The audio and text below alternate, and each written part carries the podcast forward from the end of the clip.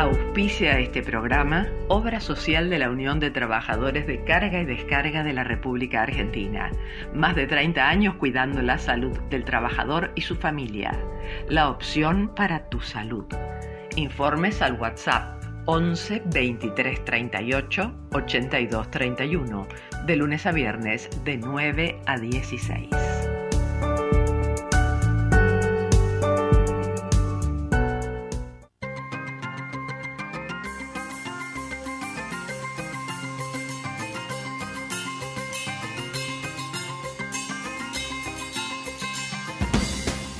El bisturí, una mirada incisiva sobre los principales temas de salud en la Argentina y el mundo.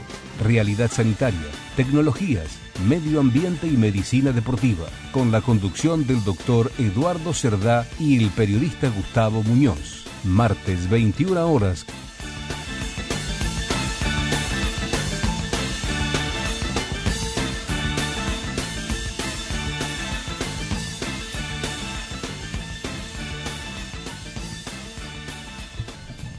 ¿Qué tal amigos? Siete minutos han pasado ya de las nueve. Estamos iniciando nuestro bisturí de esta noche de martes, eh, previo al feriado de mañana. Y estamos aquí con mi amigo y compañero es el doctor Gustavo Muñoz. Hola Eduardo, ¿cómo le va? Buenas noches. Muy, pero muy contento de estar nuevamente aquí. Bueno, bienvenido. Eh, bienvenido. Este, extrañaba mucho los martes del bisturí. Acá con Mauricio hicimos un par de maratones en los últimos sí, ¿no. Es cierto? ¿no es cierto? Bueno. Pero tratamos de cuidarle el lugar. ¿Qué Ban quiere que le diga? bancaron bien sí, sí. La, los trapos. Es así, de las vías de comunicación, si usted lo tiene, Como no, por ahí a mano. Y ya las damos las vías de comunicación del bisturí, correo electrónico el bisturí del pueblo arroba gmail.com, el bisturí del pueblo arroba gmail.com. Nuestra línea de WhatsApp 11 4427 2562 4427 2562. Eh, no, hoy los teléfonos directos no los vamos a dar porque la tenemos ausente a, a Antonella. Así. Eh, así que utilicemos el correo electrónico y el WhatsApp que acabamos de dar. Nos pueden seguir también por YouTube. ¿eh? Eh, allí ven, van al canal de Radio del Pueblo, se suscriben gratuitamente, por supuesto, y pueden, además de escuchar, ver el programa. Y también pueden mandar sus comentarios este, y demás a través de nuestra cuenta en Instagram, el bisturí guion bajo Radio del Pueblo. El bisturí guion bajo Radio del Pueblo. Hasta allí entonces las vías bueno, de comunicación. Muy bien. Dato fresquito, último momento, este, el, observatorio de la UCA dio los datos finales de la pobreza en Argentina, el 44%, ¿eh? No, no lo y había escuchado, subiendo. No lo había escuchado. Sí, bueno, por eso están haciendo mm. cálculos ya que vienen subiendo bastante en los últimos meses. Y lo peor es que de esta gente que, la gente que no está dentro de ese 44%, mm. otra capa, digamos, también la está pasando mal y no llega a fin de mes, claro, ¿eh? sin claro, llegar a ser claro. pobre ni indigente. ¿eh? Así que bueno. Mientras tanto, los datos. nuestros políticos pelean por candidaturas. Sí, siguen festejando. Sí. Bueno, ya que está y me dio el pie, vamos a, a dar el editorial de hoy. Y métale. Métale entonces.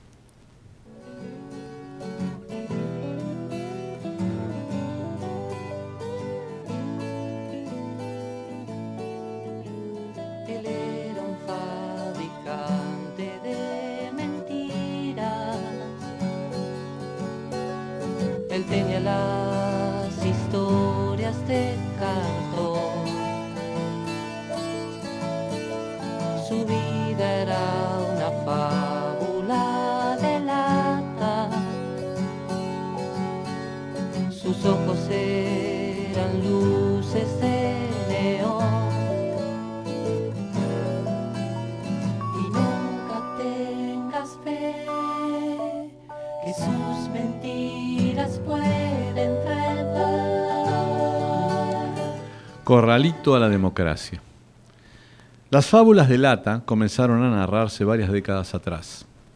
La politiquería argentina arrasó por completo los sueños democráticos desde el mismo instante que a través de la utopía alfonsinista del 83 se acababa una dictadura para dar paso a casi 40 años de desentendimiento que desembocaron en esta autocracia que nos agobia día a día casi sin sorprendernos, dada su velocidad de generación. Ya desde antes de las últimas pasos comenzaron a tejerse en el entramado de mentiras las alianzas y traiciones de los que siempre buscan asegurar su futuro y no el bien común. Los apoyos y simulacros de entendimiento entre la egoísta clase política argentina nos trajeron hasta este risco tan peligroso de cara al precipicio del que parece que no podremos evitar despeñarnos. Traiciones y venganzas en las que sin ningún tipo de vergüenza ni pundonor caen sistemáticamente personajes teñidos de actos de corrupción, con procesos y condenas, los que parecen avalarlos a hablar con más derecho que los que tienen los ciudadanos de bien. Así, el desfile se encolumna detrás de los mensajes entre Debido y Barata, la mujer de Julio, Claudio Uberti y sus aseveraciones sobre los 25 millones de dólares del supuesto negociado entre Néstor y Chávez, sumados a los 52 llamados desde los teléfonos asociados a CFK al subsecretario Barata, mientras en las unidades básicas a coro los fanáticos declaran el estruendoso, tenés prueba, tenés prueba, gato. Provincias con gobernadores feudales que conforme a sus antecedentes sacan chapa de violencia como la Rioja, que mediante golpes y amenazas amedrentan a una funcionaria municipal que quedó desfigurada en la capital riojana, ciudad de claro predominio radical. La muerte de Lucio a manos de sus yeguas madres, que la paliza propinada en la cárcel no logrará que el nene resucite, mientras los organismos de los derechos humanos y los ministerios guardan un irrespetuoso silencio. Las historias de cartón se repiten con los dichos de la portavoz del gobierno que además de desmentir todo lo que otros funcionarios propios dijeron diez minutos antes, salió a tranquilizar a la población con un definitorio concepto. No habrá devaluación. Y Macri, cuando no, terminó siendo el culpable del tremendo desastre educativo en esas pruebas de la UNESCO que nos mandó al descenso directo sin repechaje, bajo la dirección técnica docente de Baradel. En Quisiloslandia, Axel quiere construir 32 casas educativas a 150 palos cada una, más los mayores costos. Mientras 300 escuelas bonaerenses requieren arreglos mucho más económicos para restituir techos y baños rotos y suministro de agua potable, o sea, más adoctrinamiento, populismo y algo más. Otro capítulo esplendoroso de los cuadernos Gloria. Las mentiras se multiplican y los votantes se vieron otra vez traicionados por las maniobras de sus exintendentes, para seguir en los cargos a pesar de la ley Vidal Massa del 2016. Todos van a apoyar que se vuelva atrás, todos detrás de un queso que ya tiene tantos agujeros como el peor de los grulleres. Los diputados radicales escinden el bloque de Lustó a menos de un mes de ganar las elecciones. La extorsión piquetera no tiene fin con la amenaza del estallido, que por ahora se minimizó con un bono de 8 mil pesos del arbolito que todos pagamos. Un secretario de Comercio que agrega bienestar a la canasta navideño que incluirá Brut Nature, al maní con chocolate y al budín con frutas para la mesa de los argentinos y las argentinas. Mientras se sacó de encima a Débora Giorgi, una subsecretaria sin nombramiento que parece que tampoco era querida en la matanza. Todo el festival de la debacle económica de nuestra querida Argentina se da entre gobernaciones de provincias que suman una flota de aviones y helicópteros que llega a las 180 naves pagadas, 180 naves pagadas por todos nosotros y nuestros impuestos, en el peor contexto de la aerolínea de bandera cuyo número de aviones operativos apenas supera el 50%. Por falta de repuestos, por falta de mantenimiento. Todos cruzando los dedos para que no se repita la tragedia del whisky Romeo Zulu de la compañía Lapa. Eso sí, el Estado le otorga premios a deudores morosos y apropiadores de impuestos a los combustibles, desde la Oil Co. Cristóbal López recibió nuevos contratos para obras en la Ruta 3 de Santa Cruz. Sí, sí, acertó. Aquellas que Lázaro, Lázaro nunca. hizo. Acertó, Muñoz. sí, se ganó dos noches sin cargo en el Hotel Los Sauces, con desayuno incluido. Y el país generoso con algunos otorga una nueva oportunidad al habitante del Médano, Amado Vudú, en su nuevo espacio Soberanex, que inauguró una unidad básica bajo la inspiración divina y la bendición de Milagro Sala, el aporte democrático de Mariotto y Alicia Castro.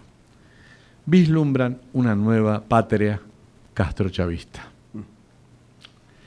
Y el sobrecimiento a CFK por Otesur y los sauces sin juicio oral completan el cuadro de honor del desprestigio final de la justicia. El tribunal tiene razón, dijo alguien. La verdad es que teniendo las deudas que tenemos, seguir gastando plata en juicios es demencial. Mejor lo usamos para mandar comitivas como la de Victoria Donda, que son tan exitosas como la negociación de la deuda. Está todo listo para dos eventos gloriosos. El 10 de diciembre habrá una masiva concentración en Plaza de Mayo para celebrar aquella fecha del inicio del sueño que se convirtió en pesadilla. Habrá un invitado especial, ritmo de samba y batucada. Llega Lula da Silva. Y el 20 de diciembre, los 20 años del desastre de la alianza y el comienzo del corralito, que no solo se quedó con los depósitos en dólares, sino también con la esperanza argentina que en esta caja de Pandora se ha convertido en una fábrica de mentiras sin final feliz.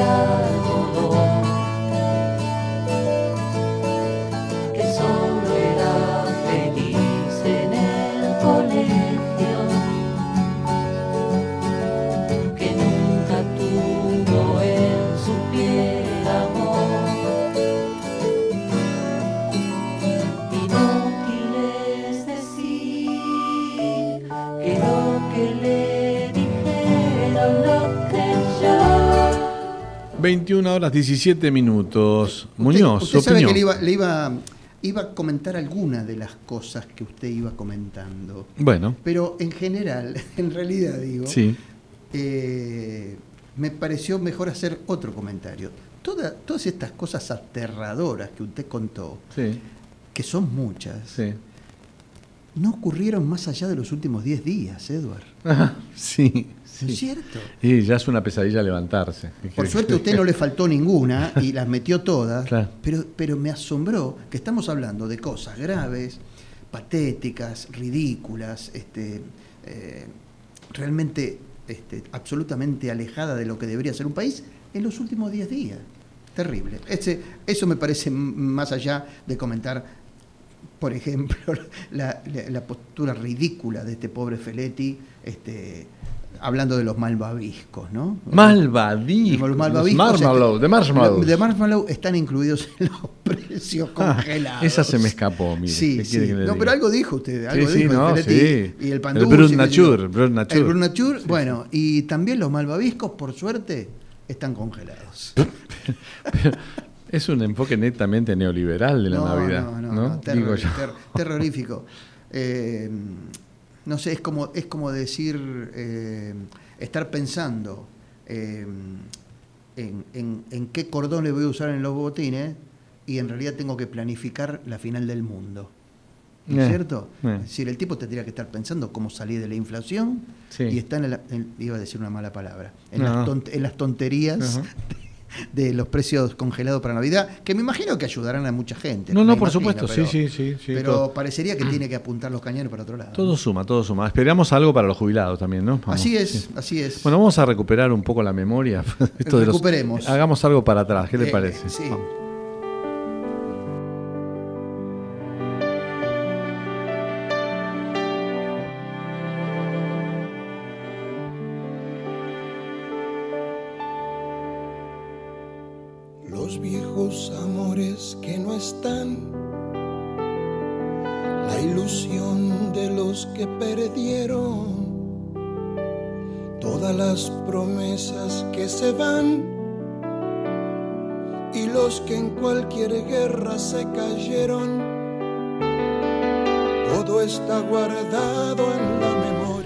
21 horas 20 minutos en todo el territorio de la República Argentina. Muñoz, rememoremos. Muy bien, todo está guardado en la memoria, dice León, y allí vamos entonces con las efemérides de la última semana, Eduardo. Eh, nos retrotraemos al primero de diciembre, en 1913, comenzó a circular el primer subterráneo de Buenos Aires, que agrego, no lo dice acá este, la, la efemérides, pero fue el segundo en América. La línea A. La línea A, exactamente, sí, Sí. sí. Bueno, el primero de diciembre también es el Día Panamericano de la Farmacia y también el Día Mundial de la Lucha contra el SIDA. 2 de diciembre, en, 1800 en 1987, murió en Buenos Aires el destacado médico, bioquímico y profesor Luis Federico Leluar, premio Nobel argentino en química en 1970. Es también el Día Internacional de la Abolición de la Esclavitud y por último es el día que se creó la Oficina Panamericana de la Salud. Mire usted, yo no sabía que existía este organismo. Eh, ¿Tiene alguna participación? ¿Hay- ¿Se sabe algo de la Organización Panamericana de Salud? Eh, sí, bueno, eh, hacen congresos. Ah, bien, Sí, claro. y, claro. y- y opinan sobre cosas, pero Sí, poca, poca, poca está muy bajada. devaluado el tema de la salud en Ah. el mundo, no solamente la Panamericana de la Salud, sino también la Organización Mundial de la También, Salud. también. siempre- Pero se la ve, pero se la ve más, en- más metida en tema, ¿no? Bueno, porque entró el tema del COVID y Sí, eso. claro, Pero claro. obviamente eh, tiene participación política y, e inclinación Claro, es verdad. es hacia verdad. determinados intereses. ¿eh? Bueno, Sigamos. Sigamos. 3 de diciembre, por supuesto, Día del Médico, así que lo saludamos, ya lo hemos saludado, pero este, a usted y y en usted a todos los profesionales que tanto nos ayudan. Bueno, igual. Eh, ¿Recordamos por qué es el Día del Médico? Por favor, es Es, importante. eh, la, propuesta, eh, eh, la propuesta de esta fecha es el nacimiento del científico cubano Carlos Finlay, sí, señor. descubridor del agente transmisor de la fiebre amarilla. ¿Eh? ¿En qué año fue? No se sabe. Esto fue en 1953 en que se propuso la fecha. Pero ese Finlay no andaba con la revolución. Ah, eh, pues exacto, es- esto es anterior, sí. Exactamente. Anterior- es anterior, chico. No debe tener monumento Finlay en No, La Habana. el, el 3 de diciembre, además del Día del Médico, es también el Día Nacional e Internacional de las Personas con Discapacidad. Sí. Es el Día Mundial del No Uso de Plaguicidas. ¿m? Que ha traído también cola en estos días por acá. Vio que hubo una- un combate entre este, gente que pide no usar más y eh, representantes de, de- de- del trabajo eh, en el campo que Rural, dicen que sí. no, eso no, no hace, no afecta nada. Bueno. Eh, un 3 de diciembre de 1967, el doctor Christian Barner trasplanta el primer corazón. Fue esto en Sudáfrica. En ¿no? Ciudad del Cabo, Ciudad creo, del Cabo, sí, sí. sí, sí. 5 de diciembre afirman que Argentina, esto fue en 2005, ¿eh? que Argentina es uno de los mejores países para llevar adelante la maternidad. Lo dijo la organización Save the Children, que elaboró un ranking de 100 110 países ¿eh? respecto a esta situación. eh, y la Argentina se ubicó en el puesto 17. El primer lugar lo ocupó Suecia, seguida por Dinamarca y Finlandia. Suelia- Suecia y Finlandia no eran esos países que eran criticados desde nuestro... Sí, ¿no? Sí, que hacían mal las cosas. Sí, sí. Bueno, eh, y por último, hoy 7 de diciembre, en 1982, se utilizó por primera vez en el mundo la inyección para ejecutar una pena de muerte en una cárcel de Texas, en Estados Unidos. Acá, bueno, listo. ¿Está todo? Allí está las ahí me pregunta, Ahí me pregunta alguna gente si usted no tiene una efeméride especial de la gente de la 30 para estas fechas. ¿Para fe- estas fechas? Sí, para el 49 aniversario de algo. Ah, sí, bueno, el 2 de diciembre. Ah, ¿vio? El Yo 2 de sabía que estaba ahí. Sí, muy bien. Bueno, le agradezco el recuerdo. El 2 de diciembre fue el egreso de lo que nosotros llamamos familiarmente la 30, Sí. que es un grupo de amigos que este, se conformó hace 49, no, perdón, hace más, hace 53 Cuatro, años, sí. ¿no? Este, en 1968, al ingresar usted y yo y 290 más en, el, en el liceo militar. Bueno, a todos los que pudieron egresar entonces ese 2 de diciembre de 1972, un abrazo Le mandamos un saludo. muy grande. Este, Y eh, vamos a escuchar es. un poquito a Serrat, ¿qué le parece? Métale. Ah.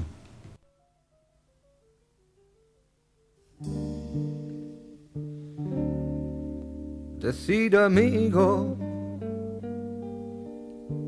es decir juegos, escuela, calle y niñez, gorriones presos de un mismo viento, tras un olor de mujer decir amigo.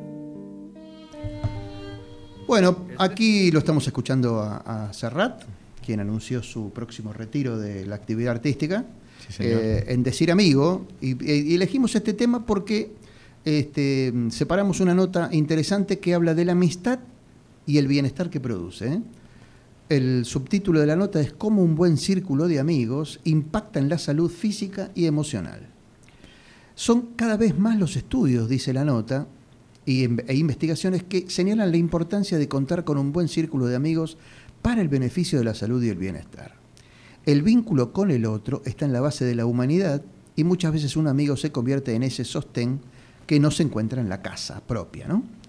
Um, los lazos amistosos repercuten directamente en la salud física y emocional. Ha habido recientemente un estudio en la Universidad de California, en el Departamento de Psicología, eh, donde se dice que las interacciones sociales que se vuelven negativas o competitivas están estre- estrechamente relacionadas con una mayor actividad inflamatoria en el cuerpo. O sea, también incide lo malo de este, los grupos amistosos. En el mismo sentido, otro estudio de la Universidad de Carnegie Mellon realizó con, estudio, con adultos mayores, encontró una relación entre las interacciones negativas con amigos y los aumentos en la presión arterial. Desde el punto de vista del psicoanálisis nos constituimos como sujetos a partir del encuentro con el otro. Esto lo dice Guillermo Brustein, psicoanalista de APA, la Asociación Argentina de Psicología, y eh, también psiquiatra. Un sujeto, dice, tiene acceso a la salud psíquica, a la salud emocional, en la medida en que puede estar relativamente bien integrado con sus vínculos sociales. De ahí surge la amistad. Según Brustein, los sujetos que están bien vinculados con el mundo externo o con sus semejantes tienen una capacidad de poder sostener un estado de ánimo estable. Y agregó, la amistad nunca es amistad pura. Existen los sentimientos ambivalentes. El ser humano, si bien tiene una capacidad empática de amistad y solidaridad, también tiene una capacidad autodestructiva. Eh, Agustina Fernández es una eh, especialista en adolescentes, también miembro de la Asociación de Psicología Argentina. Señaló que eh, hay personas que afectan positivamente y otras que porque rivalizan o porque envidia, en vez de apoyar, complican. Esto se ve muy claro en la adolescencia, un tiempo de vida en que las amistades cobran un peculiar valor porque hacen de soporte emocional en pleno crecimiento. En otras palabras, buenos amigos entre tantas cosas hacen a un buen vivir, sintetizó Agustina Fernández. Y justamente entonces vamos a escuchar un comentario que nos hizo llegar uno de nuestros oyentes, este, mm, eh, hablando justamente de cómo repercutió en él una serie de favores que recibió de su grupo. Cuando dice APA, Sí. ¿dice psicoanalítica o psicología? Eh, psicoanalítica argentina. es, sí, sí, porque no está aclarada la sigla Eh, acá. es la pero asociación es de psicoanalítica. Y digo sí. porque siempre hay pica entre los Sí, sí, psicólogos y los sí. psicoanalistas, no sea Sí. cosa que nos reten por Aunque eso. unos son otros, ¿no? A Uno, es decir, el psicoanalista ha sido psicólogo primero o es médico psiquiatra. no, No, no siempre es médico, sí, generalmente es médico. Bueno, sí, ¿qué me decías que tenías un audio? Hay un audio de uno de nuestros oyentes que comenta algo al respecto. A ver qué dice. Hola, buenas noches. Soy Jorge Galarreta y quisiera hacer este, mi reflexión sobre esto. Que en el caso mío eh, tengo que, sí, lo expreso bien, eh, tiene mucha relación. eh, bajoneado como puede estar uno. Un día recibo el llamado de un amigo ¿eh? un armado de la vida, y me ofrece un laburo, ¿eh? temporario, lo que sea, pero, pero me hizo tranquilizar, ¿eh? como otro que charlando con él por un tema, terminó saliéndome de garante en la renovación de, del contrato de alquiler donde estoy ahora ¿eh? y de otro que, que me llamó para que venga a trabajar en su empresa. ¿eh? Eh, ¿Cómo me cambió? Eh, ¿Cómo me tranquilizó? Es este es algo que es maravilloso maravilloso. Y más viniendo de un hermano que me dio la vida. ¿Sí? Bueno, Bueno, muy bien. Este, gracias, Jorge- Jorge li- Galarreta. Lindo y emotivo este, eh, recuerdo de, de- de sus situaciones en la- de las que salió bien Gracias y contento a- al gracias apoyo de sus amigos. al grupo de sus amigos, Correcto. exactamente. Eh, para, es que- para explicar qué es la mitad, Jorge Catelli, que es psicoanalista miembro titular de la Asociación Psicoanalítica Argentina, acá sí está, está aclarada la, la sigla, Sí. profesor también de la UBA, eh, se refirió a otro colega, dijo, para un querido maestro ya fallecido, Luis Canciper, la amistad es una hermandad elegida, ¿eh? fue la definición de este profesional. Toda hermandad implica una relación que involucra amores y rivalidades, competencias por el amor de un tercero, que originalmente fueron los padres, y, y también alianzas que calman y alivian. En ese sentido, son esos aspectos fraternales que se reeditan en la amistad los que logran relaciones de objeto exogámicas en lazos subliminatorios y que ofrecen a los sujetos en su singularidad apaciguar sentimientos tan humanos y tremendos como la finitud, la soledad, la angustia y el dolor. Eh, y concluyó, Em, es la dimensión humana de la identificación, estar con el otro, sufrir con el otro, padecer con el otro, alegrarse con el otro, celebrar con el otro, aminora el dolor y aumenta la alegría y el placer compartido. Todas esas eficacias están apuntaladas en la complejidad de ese trabajo psíquico llamado en psicoanálisis identificación, proceso que se inicia en el momento mismo del encuentro inaugural con el otro y continúa a lo largo de la existencia humana. Parecería ser que todo el cuerpo político de la Argentina no tiene nada que ver con ninguna de esas cuatro cosas que vos dijiste. Y No, ¿no es cierto? Porque, por supuesto, el- del otro se piensa, pero que tiene la culpa de todo. ¿No es cierto? Así que Tal bueno. cual, tal bueno, cual. bueno, ¿sabe qué? Vamos a escuchar un poquito al doctor, pero lo tenemos por WhatsApp al doctor Penedo, lo presentamos de esta manera. Muy bien, vamos.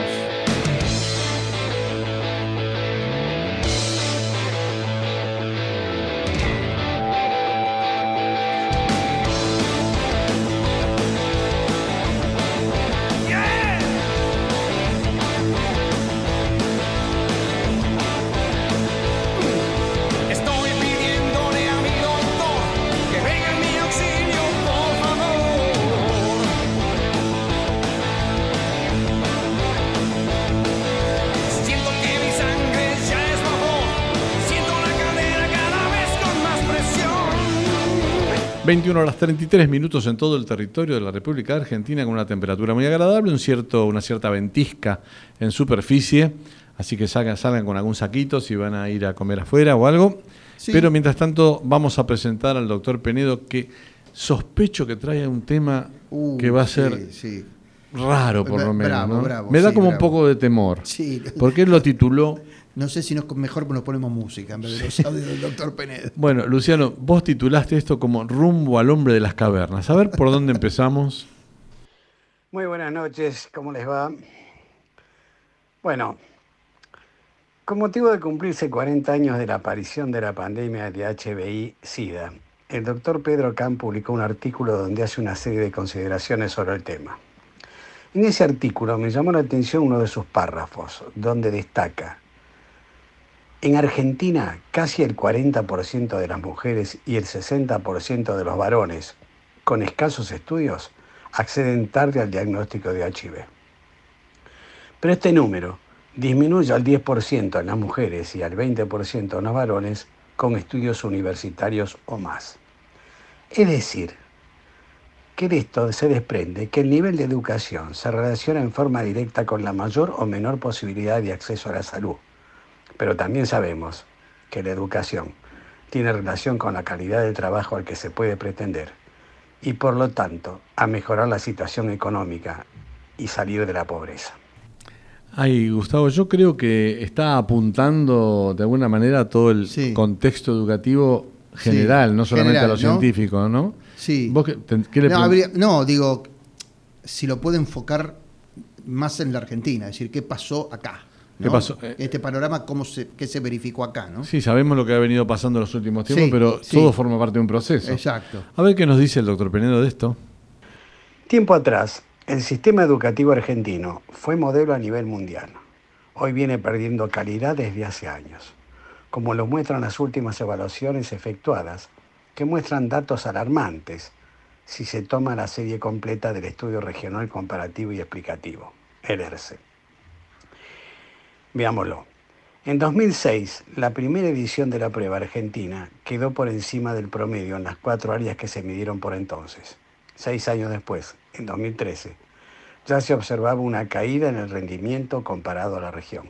Ahora, en una prueba comparativa que llevó a cabo la UNESCO, los alumnos argentinos de tercer y sexto grado rindieron por debajo del promedio de América Latina y el Caribe, mostrando peores resultados que sus pares en matemática, lenguaje y ciencias naturales, que refleja la mayor caída registrada en los resultados de aprendizajes.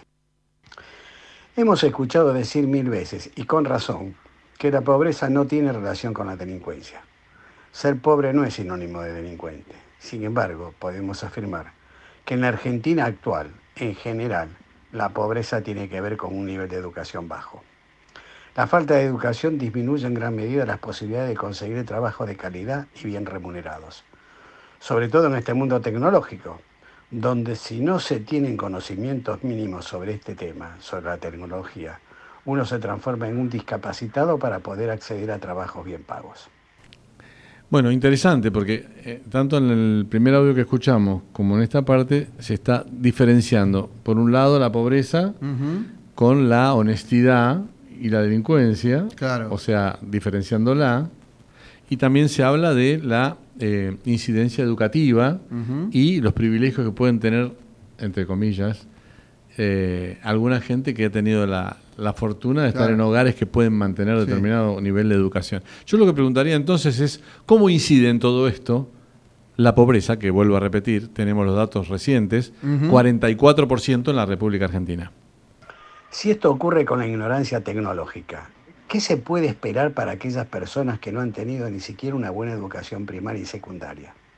Recordemos como ejemplo lo que pasó con la búsqueda de personal en Toyota y recordemos también que hace años que para ser repositor en un supermercado se exige secundario completo. En nuestro país existen dos ofertas educativas, la pública y la privada. La primera gratuita y la segunda paga. El pobre, por su falta de recursos, tiene a su disposición solamente la oferta de educación pública, la cual, como hemos dicho, hace años disminuye en calidad por distintas causas. Conflictos gremiales, con paros periódicos y por lo tanto menos días de clase, baja capacitación docente, bajos sueldos, etc. A esto debemos agregarle las consecuencias de la pandemia de coronavirus, que como toda pandemia afecta más a los que tienen menos. En nuestro país generó caída de empleo, sobre todo el empleo informal, que es el más relacionado con los sectores pobres. Esto se refuerza con datos sobre pobreza infantil, la cual llega al 63%, crisis económica agravada por la pandemia, adolescentes que tienen que salir a trabajar, etc. Mientras más tiempo pasan los chicos alejados de la escuela, más chances hay de que no vuelvan. La falta de presencialidad llevó al abandono de la escuela a un gran número de alumnos.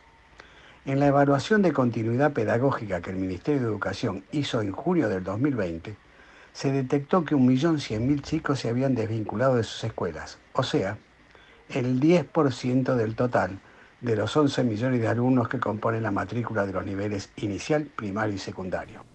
Bueno, todos nosotros hemos tenido, por lo menos en el caso mío, Gustavo, de Mm. cerca un caso. Tres de mis nietos y sus papás viven en Moreno, mejor Ajá. dicho, en Francisco Álvarez, que es de- perteneciente al partido de Moreno.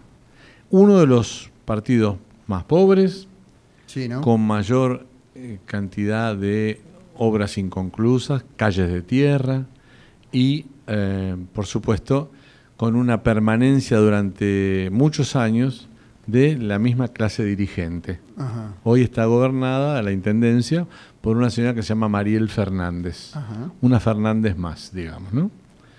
Eh, bueno, estuvo la pandemia, estuvo la cuarentena, y cuando dijeron, bueno, vamos a volver, porque el señor Larreta los, los apuró un poco y bueno, tuvieron que salir a abrir las escuelas, este, bueno, sí, hola, le digo a mi nieto, ¿qué tal? ¿Qué tal la vuelta? No, no volvimos porque el baño está roto y no hay agua.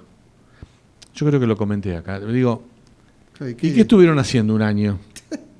Que no arreglaron las canillas. No había canillas. Entonces, todo tiene que ver con esto también, este contexto, en el sentido de que no acompaña a la clase dirigente y las cosas están como No, están justamente nada, por para eso. nada, para nada. Vamos a escuchar los últimos dos audios y, Vamos, dale. y va- y vamos a ver si redondeamos la idea. Esta caída en el nivel educativo viene, como hemos dicho, desde hace años. ¿No es el momento de que el Estado, en vez de perder tiempo buscando a quién echarle la culpa de cómo estamos, el famoso pero, o disminuir el presupuesto educativo, se reúna con aquellos que saben y entienden el problema a planificar una educación en serio, con programas educativos coherentes, docentes bien capacitados y con sueldos dignos? Hay un dibujo muy conocido donde partiendo de la figura de un mono se ve la evolución del hombre primitivo hasta llegar al actual. Parecería ser que en Argentina estamos invirtiendo este esquema. Del Homo sapiens vamos hacia el hombre primitivo, al hombre de las cavernas, y lamentablemente de seguir así, las cavernas del siglo XXI serán los actuales barrios pobres. Bueno, esto fue todo. Hasta el martes que viene. Bien el doctor, ¿eh? Muy bien, el doctor Penedo. Muchas gracias, Luciano. Bueno, espero que haya salido bien este- esta conversación. Sí, sí. Un yo poco a la que- distancia con él, ¿no? Claro, yo creo que sí. el- pero, a ver, el, el panorama educativo todos lo, lo podemos ver a diario. Es, es, es, eh, muy preocupante, muy preocupante. Son muchos los que dicen, los que decimos, la solución de los graves problemas de la Argentina está ahí. Mm. Está ahí, la solución. Es decir, un buen panorama, un buen plan educativo, con una espera de 30, 40 años, puede cambiar los cimientos de esta sociedad. Pero bueno, a- cuando estaba hablando el, el doctor Penedo, me acordé de unos versos de Serrat Perdón. en Pueblo Blanco, ¿eh? Uh, colgado de un barranco. ¿no es cierto? Que Sí. dice- en un momento dice, escapad gente tierna, que este, esta tierra está enferma, ¿no? Y no esperéis mañana lo que no se os dio ayer, Exactamente, que no hay nada que hacer. que no hay nada que hacer. Ok, vamos a escuchar a Equinoccio de Jean-Michel Ah, Jarre. mire, mire qué introducción que le hemos puesto para su Vamos. nota.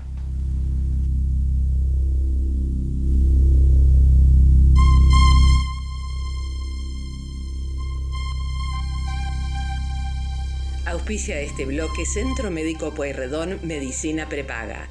Planes acordes a tus necesidades, individuales y grupos familiares. Avenida Pueyrredón 1341, teléfono 416 6000. 416 6000.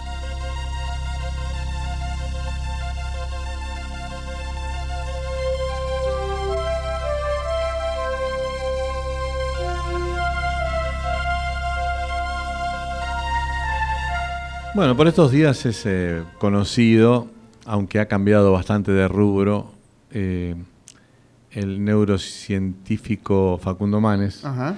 que durante dos años nos estuvo hablando un poco de esto que vamos Sí. a charlar hoy también. Pero lo vamos a, a mechar con una nota de, con un artículo de la doctora Nazaret Castellanos, que es una de las investigadoras más reconocidas en lo que es neurociencia, Ajá. a propósito de lo que es la neurociencia de la meditación o en la meditación. Ajá. Esta es una nota de Miriam Aguilar del 2 de diciembre del- de, este, de este año reciente. Y básicamente lo, lo que cuenta o lo que pregunta es qué es lo que pasa en el cerebro cuando meditamos. Ajá. A ver. ¿Por qué quienes lo practican no nombran, eh, lo nombran como si fuera eh, la panacea para quitarse el estrés? ¿no? Mm. Hemos escuchado muchas veces también al doctor López Rossetti hablar de este tema. ¿no? Sí. La doctora Castellanos explica la relación entre el cuerpo y la mente, como muchos intentaron hacerlo también. Pero la ciencia ha avanzado y comenzamos a ver que, por ejemplo, el corazón, el intestino y el cuerpo en general también participan de nuestro estado de ánimo. Esto parece una perogrullada, pero básicamente Sí, claro, claro. eh, hay que visualizarlo. ¿no? Ujú. Castellanos dice que se volcó en estos últimos tiempos a determinar cuál es la influencia del cuerpo sobre la mente y de la mente sobre el cuerpo. Ajá. Bueno, históricamente, antiguamente, había una teoría muy eh, eh, física, respecto a dividir estas cosas, ¿no? Como que Ajá. ahí venía la lucha contra los psicólogos, contra los analistas, contra esto, porque se, se tenía un enfoque muy físico de la situación, muy corporal, Claro. ¿eh? y que no tenía asociación con toda Con el- una sí. serie de fenómenos asociados que tienen que ver lo que se denomina una sincronía, ¿no? Eh, el corazón, el aparato digestivo y el respiratorio, como te decía, tiene mucho que ver en este proceso. Por ejemplo, cómo laten nuestros corazones ante determinada situación, Ujú. cómo respiramos, eh, no es lo mismo hacerlo por la nariz que por la boca, cómo comemos y qué es lo que comemos y cómo esto influye en nuestro estado de salud. Y eh, dicen en la misma nota, aclaran que se le llama al estómago el segundo cerebro. Ah, sí, lo he escuchado. El- Sí. sí. Dice que el cuerpo va siempre más rápido que el cerebro, unas siete veces más. Y primero son nuestros sentidos. Percibimos a través de ojos, boca, nariz, piel. Percibimos algo y luego eso llega disparado por las diferentes vías hacia el cerebro. Entonces a mí me gustaría presentar en este bloque la opinión de Patricia Cerdá, que está en Mendoza y que es neuropsicoeducadora. Ah, qué bueno. Ella se, se define como coach o entrenadora ¿no?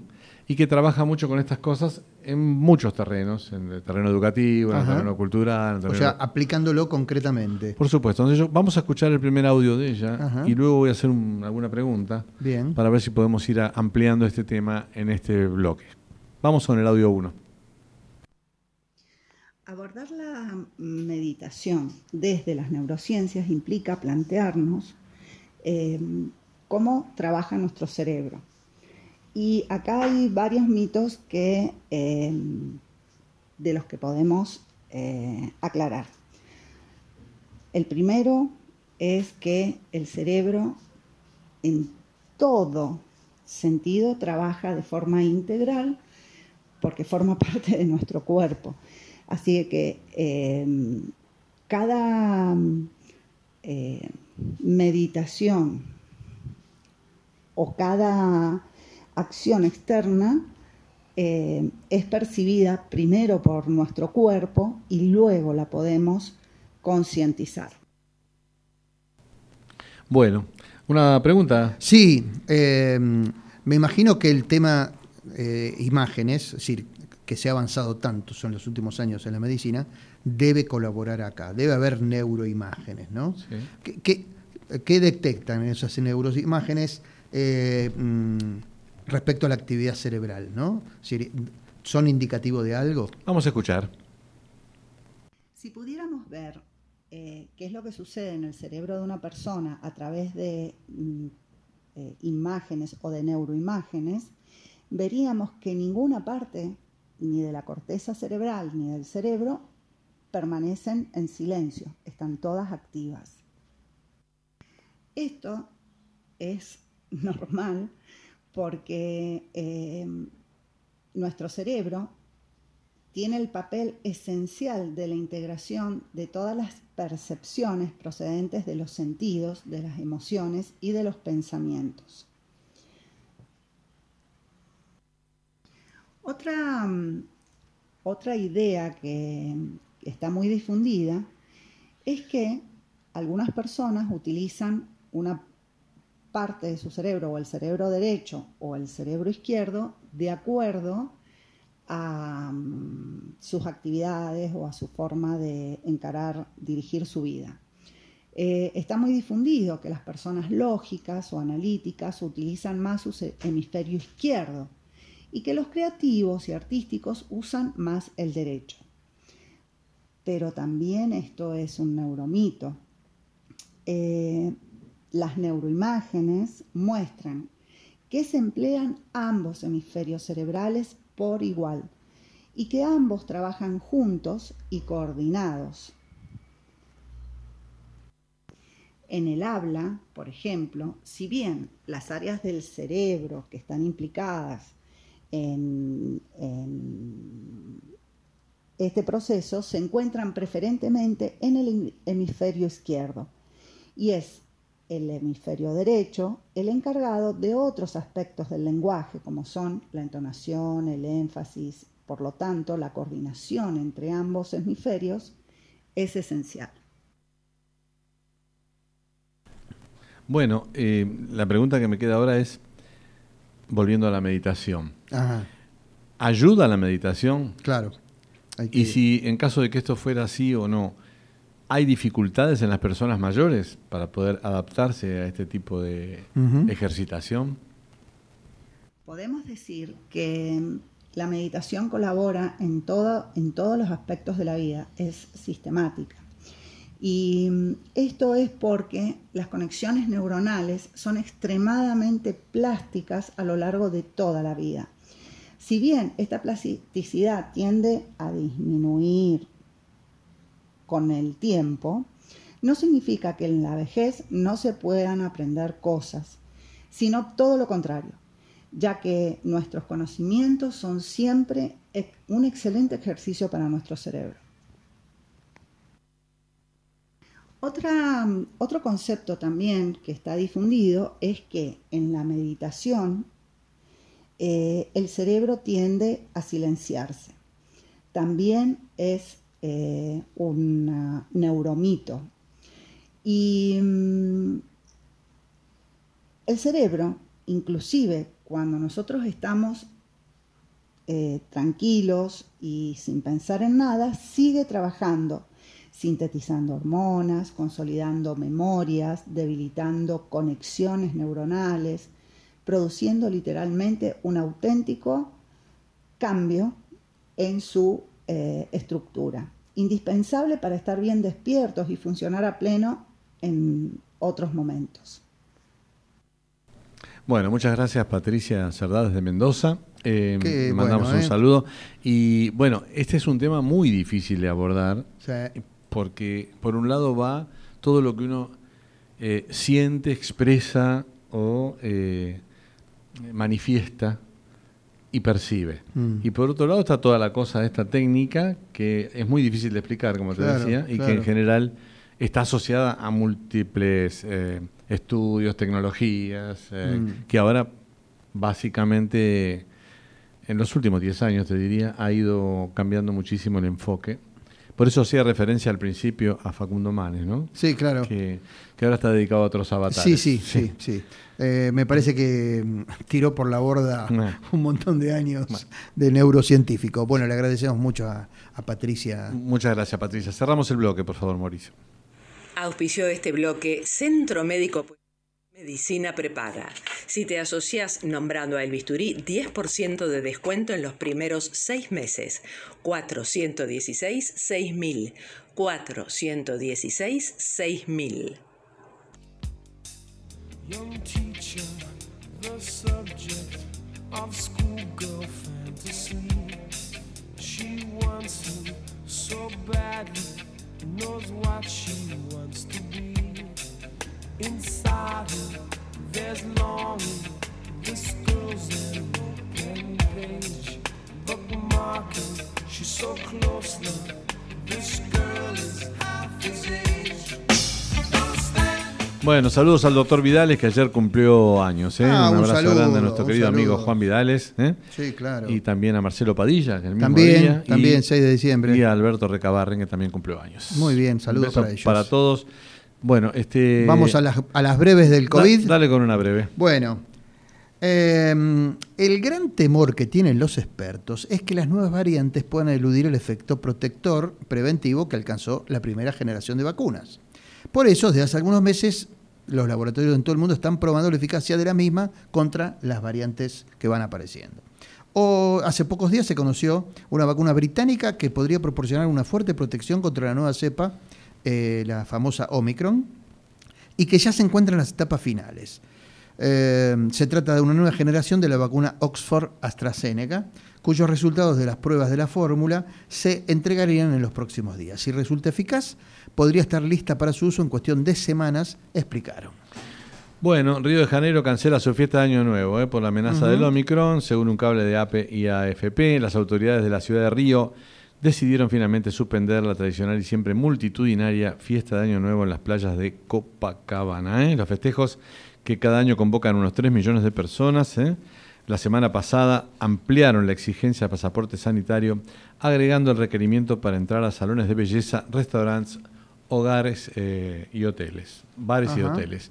Mientras tanto, en Inglaterra, con un cable de, de Londres, en- de ANSA y AP, el 55% de los contagios con la variante Omicron del coronavirus en- ahí en Inglaterra se ha detectado en personas completamente vacunadas, según reveló la Agencia Nacional de Seguridad de Salud, lo que reafirma la virulencia de esta cepa en el contagio, ¿verdad? La directora de la Agencia Nacional de Seguridad Sanitaria, Jenny Harris, precisó que algunas de las nuevas infecciones se han identificado en personas que no han viajado al exterior y eso indica que el país tiene ahora circulación local con Claro. una pequeña parte de la transmisión de la comunidad. El gobierno de Gran Bretaña endureció las restricciones de viajes internos y ordenó que todas las personas con intención de viajar a Inglaterra hagan la prueba de COVID antes de poder abordar su vuelo. Bueno, Gran Bretaña, con más de 145.000 decesos en pandemia, es el segundo país con más muertos en Europa. ¿Tenés otra breve? Sí, eh, una cosa que tenemos que recalcar y decir siempre, porque parecería que se está entendiendo mal, la pandemia no se fue. Argentina, a pesar de haber recibido más de 91 millones de vacunas, tiene uno de los, de los portfolios de inoculaciones contra el COVID más diversos y numerosos de América Latina, más del 63% de la, de la población total vacunada con el esquema completo, pero aún el 79% del país recibió solo una dosis.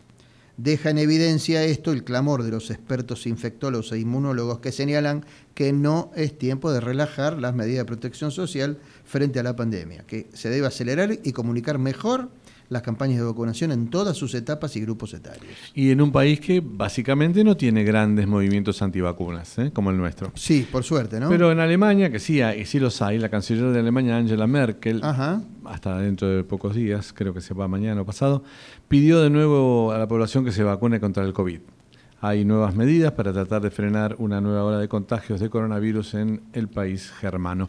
La prohibición de que las personas no vacunadas accedan a comercios no esenciales, restaurantes y centros deportivos y culturales. Es una iniciativa más a largo plazo, la del Parlamento que considerará decretar la obligatoriedad de la vacuna. Y dijo Angela Merkel, vacúnense, no importa si es la primera dosis o la de refuerzo, cada vacuna ayuda. Una más tenés. Sí, Dale. eh, vacunas para animales. ¿Eh? Las vacunas contra el coronavirus son hasta ahora la forma más efectiva de frenar este, el contagio, por supuesto. Esa la dije la semana pasada. ¿eh? ¿O ya la contó? Sí, sí, ya la ah, conté, sí, mire usted, porque yo lo encontré y dije, qué curioso. Los animales esto. ya van por la segunda dosis. Sí, claro, claro. Bueno, Bien. te eh, comento una brevísima. Los médicos argentinos Fernando Polak y Gonzalo Pérez Marc creen que la pandemia está cerca de dejar de ser un problema y lo más probable es que haya mucha gente que, eh, que tenga gripe durante el 2022. ¿eh? Una nota de un texto de Martín de Ambrosio, pero básicamente la nota apunta a hablar sobre la nueva este, experimentación de la vacuna del virus incisional respiratorio. Ajá. Pero hablando de COVID, el doctor Pérez Marc dice, las dos dosis te protegen de la enfermedad grave. Por eso es que cae de modo la morbimortalidad en la forma que cae. En todos los países del mundo que vacunan. La tercera dosis para la inmunidad de rebaño sirve para eso, Claro. tener tantos anticuerpos que no te enfer- que, para que no te enfermes más que levemente y no se transmita tanto. ¿eh? Así que estos dos científicos muy, muy importantes que trabajan en el. Hospital Militar Central. Dale con la última. Nos que queda un minuto. Sí. Las infecciones de COVID en Sudáfrica se cuadruplicaron en los últimos cuatro días, eh, mientras se expande en el país la variante Omicron. Así lo informó el Instituto Nacional para Enfermedades Transmisibles. Según un estudio sudafricano, el riesgo de reinfectarse con la variante Omicron es tres veces superior a lo que se conocía.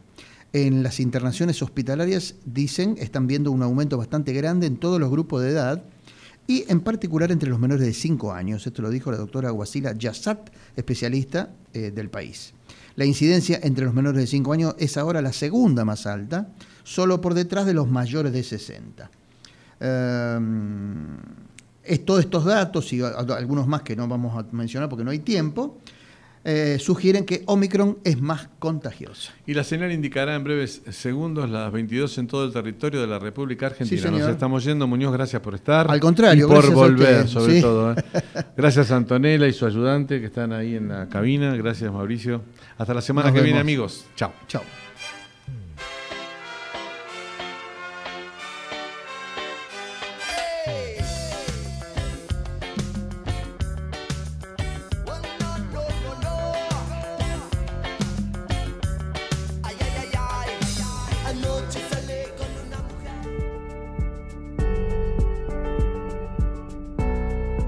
Este programa Obra Social de la Unión de Trabajadores de Carga y Descarga de la República Argentina. Más de 30 años cuidando la salud del trabajador y su familia. La opción para tu salud. Informes al WhatsApp 11 23 38 82 31 de lunes a viernes de 9 a 16.